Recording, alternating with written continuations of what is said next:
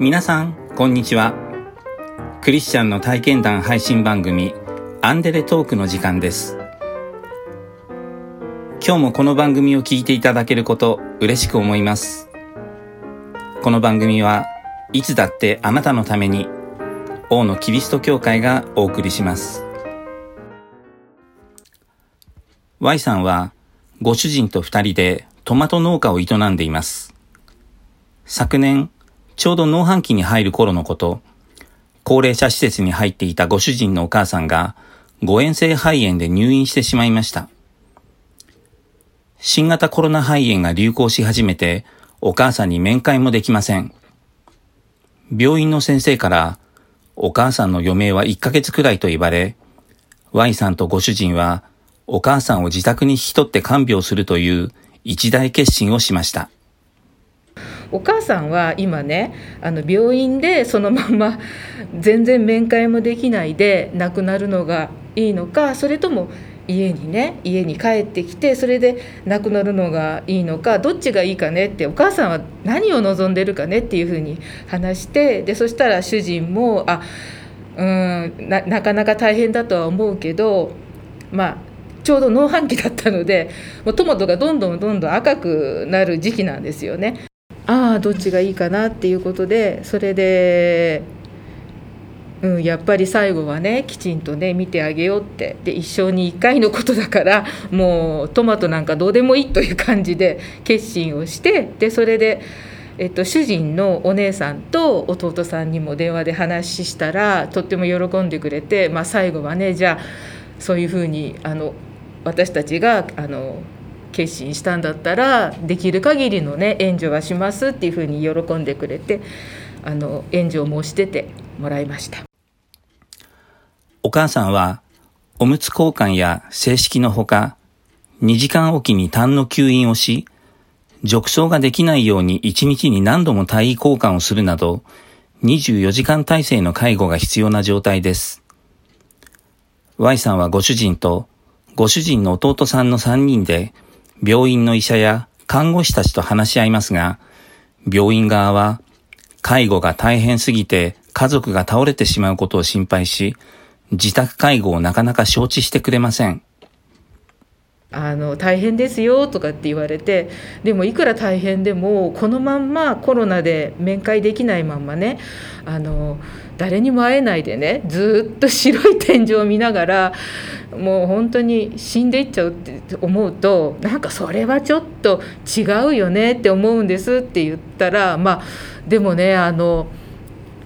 ちょっとね悲しい話をするんだけどもし万が一ね家で見ててね誰かがこう吸引の時に失敗したりとかあとまあ何かの何かの失敗で、えっと、例えばこう吸引しなきゃいけない時間なのに眠くって起きれなかったそれで窒息して死んじゃったらもういつまでもそのねこうトラウマというか後悔が残るからそれでも大丈夫なんですか？って聞かれたんですよ。でそれでなんかこうえっと、主人と主人の弟はねなんかシューンとしちゃって、まあ、私も結構そっかど 大丈夫かな？でもねでもこのままよりいいよねと思ってこうとにかく。えっと、私は下向いて祈ってたんですねでそしたらね看護師さんのお一人があのいろいろねあると思うけど、えっと後でね絶対にねあの後悔のないようにしてくださいってねどちらに決断するにしても後悔があったらもう後々こう本当に残るから後悔がないようにしてくださいって言われたんですよ。でそれで私はあのいくらもしもし万が一お母さんをあのあや なんか失敗して死なせるようなことになっちゃってももうそれはそれでもうとにかく第一の目的は家に帰るって安心するっていうこと。それから、えっと、初孫が初ひ孫が生まれたんですね。でその初ひ孫にもまだ会わしてなかったんですよ。でその初ひ孫に会わせること。でそれから、まあ、子供たちとか孫たちとかあとお母さんの兄弟あ弟さんと妹さんに会わせることっていうそれができてそれで家に帰って落ち着いたって後だったらもうそれは仕方がないしお母さんも絶対分かってくれると思うんですよっていうふうに言ってで本当にあの結構涙ながらに訴えたような気がします。でうん、でもその時の出た言葉っていうのはもう本当に自分が言ってるっていうよりも神様に語らせてもらってるっていうような気がしてこう自分の力ではないっていうのが本当に今思って思い出しても思います。Y さんの懸命な訴えに看護師さんたちが理解を示してくれました。看護師さんはお嫁さんの気持ちと覚悟はよくわかりました。息子さんも一緒に看護してもらえますか？とご主人に確認してくれました。お医者様も看護師長がそう言うならと承知してくれました。Y さんとご主人はそれから毎日病院へ通い、おむつ交換や痰の吸引など、介護の仕方を学び、準備を整えてお母さんの退院の日を迎えました。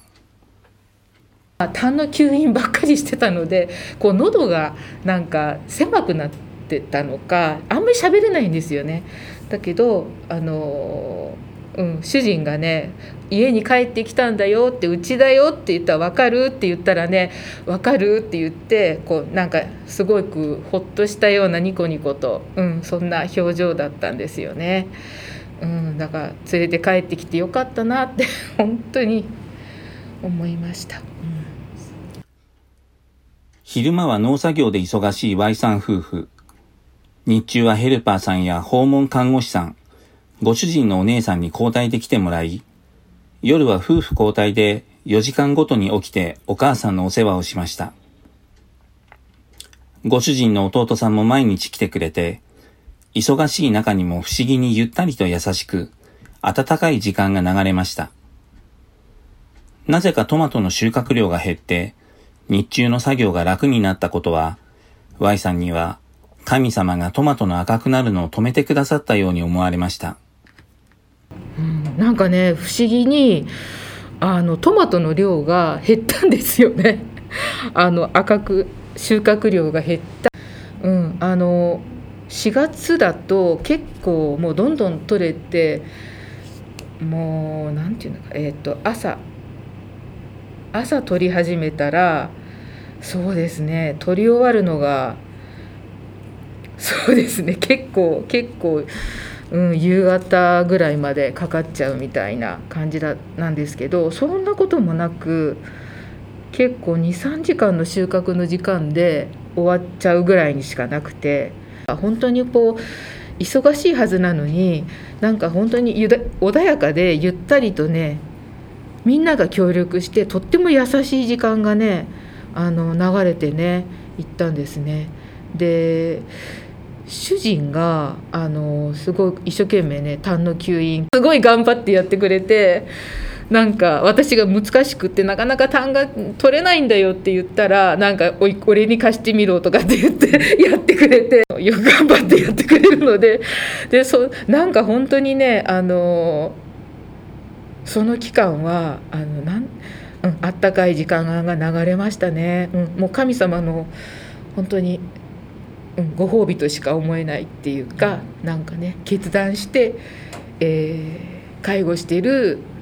もう私たちに対するこうご褒美っていうかであお姉さんもお姉さんも毎日のように来てくれて弟さんも仕事の帰りに毎日来てくれて、うん、でえ甘いものが好きなのでなんかね黒蜜を買ってきてねそれを綿棒でこうやるとねチュッチュッチュッチュッチュって喜んで吸うんですよね。本当はね食べちゃいけないんですけどでもいいんじゃないの？ちょっとぐらいとかって言ってこれで元気になればいいじゃないの？っていう感じでやってたんでお母さんはあんまりだからもう喋れなくなってたんですけどうんあああそチュッチュッチュやってる時に「あもうおしまいでいっか」って弟さんが言うと「もっとくんな」とかって言うんですよね。それでそれとかねあそうかそうお姉さんが痰の吸引をやってくれた時になんか結構最後の頃は上手になってでこれでこれでいい？痰取れた？って聞いたらねもっと取ってくんなとかって言ったりね。あとなんかねちょ時々喋るんですよね。それがなんかうん嬉しくてねみんなね あのなんかしゃお母さん喋ったんだよって言うとみんな嬉しくってねうんああそっかそんなこと言ったんだって Y さんはお母さんに言いました。お母さん、家に帰ってきてくれてありがとう。みんなお母さんに会えて、お世話ができて嬉しかったよ。至らない嫁だったけれど、私はお母さんがお姑さんでよかったよ。ありがとう。農家に嫁いできて頑張ったね。お疲れ様。天国でゆっくり休んでね。一緒にいたご主人も Y さんの言葉に続いてありがとうと言いました。お母さんは一生懸命聞いてくれました。退院してからはちょうど9日目の夜亡くなったんですよ最後の日はあの昼間訪問入浴に来てもらってお風呂にもう久しぶりにお風呂に入って気持ちいいよってねお母さんが言ったんですね。言ったんですよ。それでうん。それでその日の綺麗になってその日の夜に亡くなったんですよ。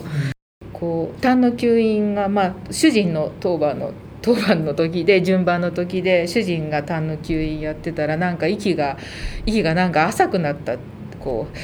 あのって言って私を起こしてあ私は隣の部屋で寝てたんですけどあのお母さんの隣の部屋で寝てたんですけどで起こされてで起きたら本当になんかこう息がだんだんこう小さくなっていくんですよね。でそ,、うん、でそれで、まあ、背中をさすったり息が苦しそうなので背中をさすって手を握って2人にあの見守れながらね、うん、亡くなり亡くなっていきました。本当にうんね人が亡くなるっていうのは目の前で亡くなるっていうのを見たのは初めてだったのでああこういうことなんだなっていう、うん、感じでしたね。はい、あお母さんはあの施設にいる時から時々私あの行くじゃないですか。その時にあの聖書の子どもの絵本読んだりあと聖書のお話したりあと次女がねクリスチャンなんですよ。で次女も行った時にあのイエス様のことをお話ししたりしてくれててでイエス様のことをね信じてるとかって言ったらさ「うん」とかってまあ孫が言ってるから合わせてくれたのかもしれないんですけどでもねとってもあのじゃあイエス様のところにね行くんだからね死ぬのはそんなに怖いことじゃないよっていうふうに、まあ、退院してからもう話してたのでうんまあ最後にそうやって、まあ、信仰を本当に持ってくれてたかどうかはよく分かんないんですけどでもイエス様のとこに行くっていうふうにね言ってくれてたので私はそう信じてあの娘もそう信じてて。で最後に家に本当に連れて帰れてよかったなっていう思いでしたでそれであのトマトがこう普通だったらトマト取り切んないでボトッとこう落ちてっていう形になった腐腐ったトマトができ出て出るっていうのはもう覚悟してたんですけどそれがなかったっていうことがどうしても不思議で。うん、あの収穫量がとにかく少なくなっちゃったんですよね。でそれで、えっと、初な初七日が済んお葬式が済んで初七日が済んだ頃に復活したんですよバーッと。もう今までの分取りか取り戻すぐらいすっごいなってあのと取るの大変だったんですけどそれ本当になんか不思こういうことってあったっけ？って感じで主人と話し合ったんですけど主人は追追肥しなかったからじゃないのとかってまあ神様のこと信じてないので それはそういう答えは返ってこなかったですけどでもそれだけじゃ絶対ないと思う 思いました。詩編詩編37編5節の「あなたの道を主に委ねよ主に信頼せよ主が成し遂げてくださる」っていう御言葉がぴったりなんじゃないかなと思いました。あなたの道を主に委ねよ。主に信頼せよ。主が成し遂げてくださる。これは聖書の中にある神様の約束の言葉です。神様は Y さんの信頼に応えて Y さんの願いを実現に導いてくださいました。あなたも神様を信頼するなら、この約束を叶えていただけます。王のキリスト教会は、地域に開かれたプロテスタントの教会です。最寄り駅は小田急線相模大野駅。北口から徒歩5分です。毎週日曜日の礼拝にぜひお出かけください。詳しくは、王のキリスト教会ホームページをご覧ください。いつだってあなたのために、王のキリスト教会でした。